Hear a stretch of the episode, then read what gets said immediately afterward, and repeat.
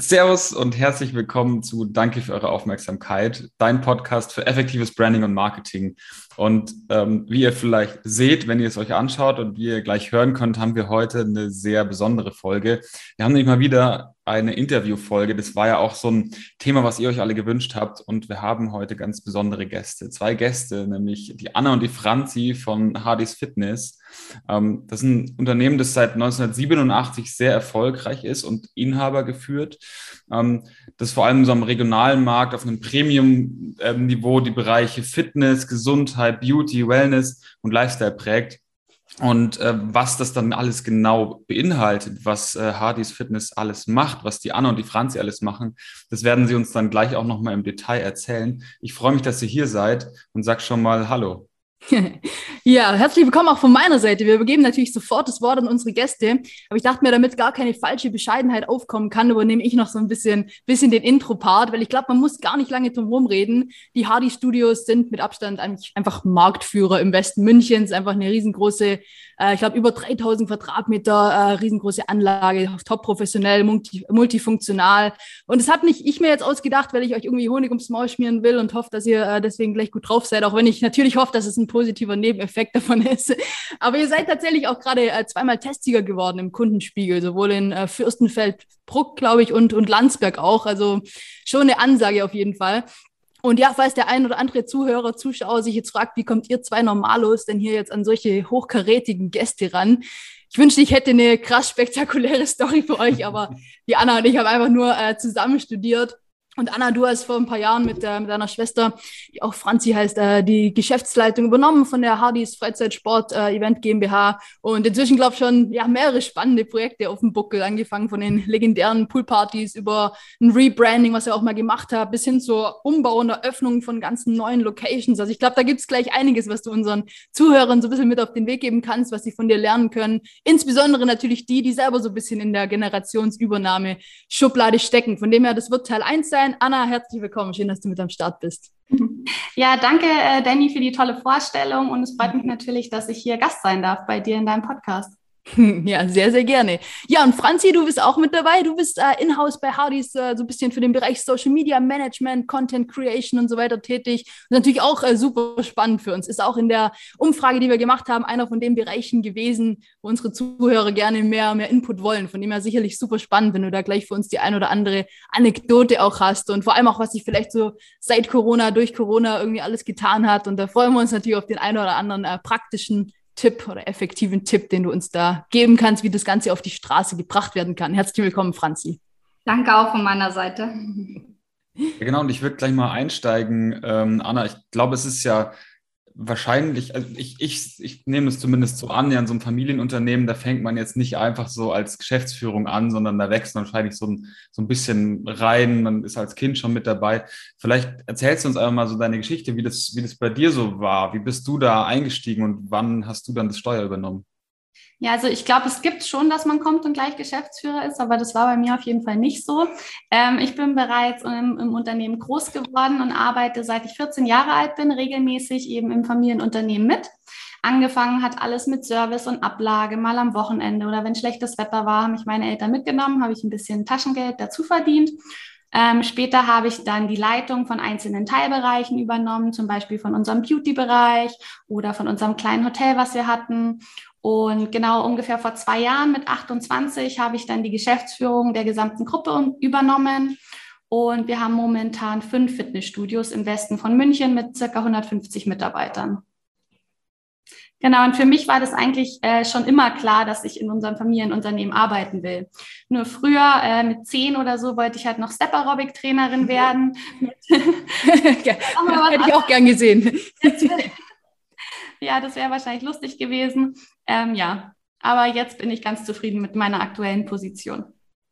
Ja, witzig. Doch ein kleiner Unterschied. Step Aerobic oder, oder Geschäftsführer. Aber ja, sehr cool, dass es, äh, dass es so gekommen ist, definitiv. Und wie ich gerade so in der Einladung schon ein bisschen gesagt habe, unter unseren Hörern haben wir definitiv ganz, ganz viele junge Unternehmer, generell viele kleinere Mittelständler, auch äh, in Oberschwaben in meiner Heimat, einige, die uns da, die uns da zuhören und die gerade, also viele davon sind entweder selber gerade so mittendrin in so einer Generationsübernahme oder es bahnt sich zumindest an. Also man kennt es ja, also die klassischen Handwerksbetriebe oder einfach, ja, elterlich, teilweise großelterlich geführte Betriebe, wo einfach klar ist, dass man das ein, ja, eines Tages übernehmen wird und ja, sowas klappt ja bekanntlich mal mehr, mal weniger gut, aber wir haben das ja schon öfter mal philosophiert, äh, oder ich fand das bei euch schon immer bewundernswert, wie wunderbar das bei euch geklappt hat. Also ich, man könnte es fast das Best-Case Szenario äh, nennen bei euch, auch wenn es sicherlich wie überall kleinere Herausforderungen gab. Aber ja, jedenfalls glaube ich, ähm, dass es für unsere Zuhörer oder Zuschauer heute auch äh, extrem spannend mal sein kann zu hören, was du denn glaubst, was denn so das Geheimrezept sein könnte für so eine reibungslose Firmenübernahme, wie ihr sie bewundernswerterweise hinbekommen habt. Also ich glaube, es gibt da kein allgemeingültiges Geheimrezept. Das ist wahrscheinlich überall, überall ein bisschen anders. Ich habe ja noch eben zwei Geschwister, die auch im Unternehmen sind. Das spielt dann natürlich auch noch mit eine Rolle. Natürlich ist es wunderschön, mit der Familie zusammenzuarbeiten und man weiß natürlich, worauf man sich verlassen kann. Aber es gibt natürlich auch immer viel Streit. Also es birgt schon viel Potenzial für Streitigkeiten. Aber bei uns hat das, wie gesagt, ganz gut geklappt.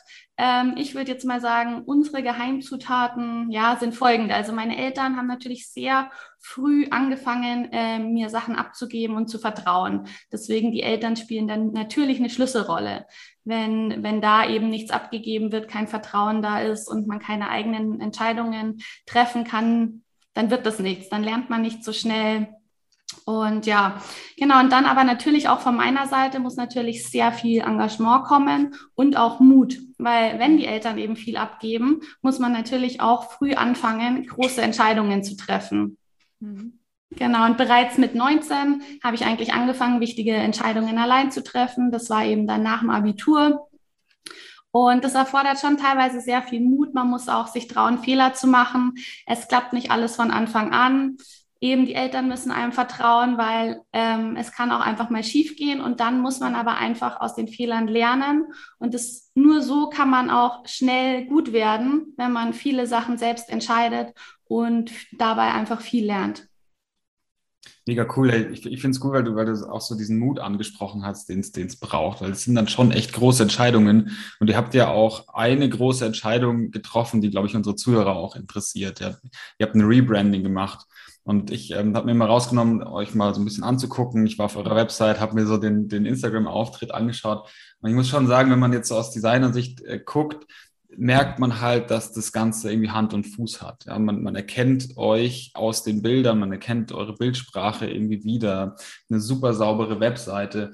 Und ähm, für, für unsere Zuhörer, die alle ja schon den, den ähm, vier Schritte Bonfire Branding Prozess durchlaufen haben, die wissen halt, was da so dahinter steckt hinter so einem, hinter so einem Prozess. Also wie entwickelt man Werte, wie entwickelt man eine Philosophie und auch die steht ja auch auf eurer Website, was ich wieder froh bin, dass es, äh, dass es Unternehmen gibt, die das wirklich ernst nehmen und da steht auch so ein schönes Leitbild für eure Mitarbeiter, wo, wo sich auch die Mitarbeiter rausziehen können.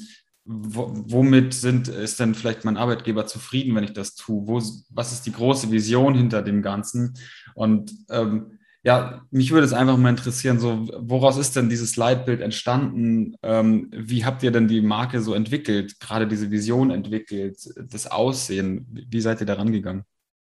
Ja, also wir arbeiten seit Jahren mit einer Unternehmensberatung zusammen, die uns eben dadurch diesen Jahreszielplanprozess führt.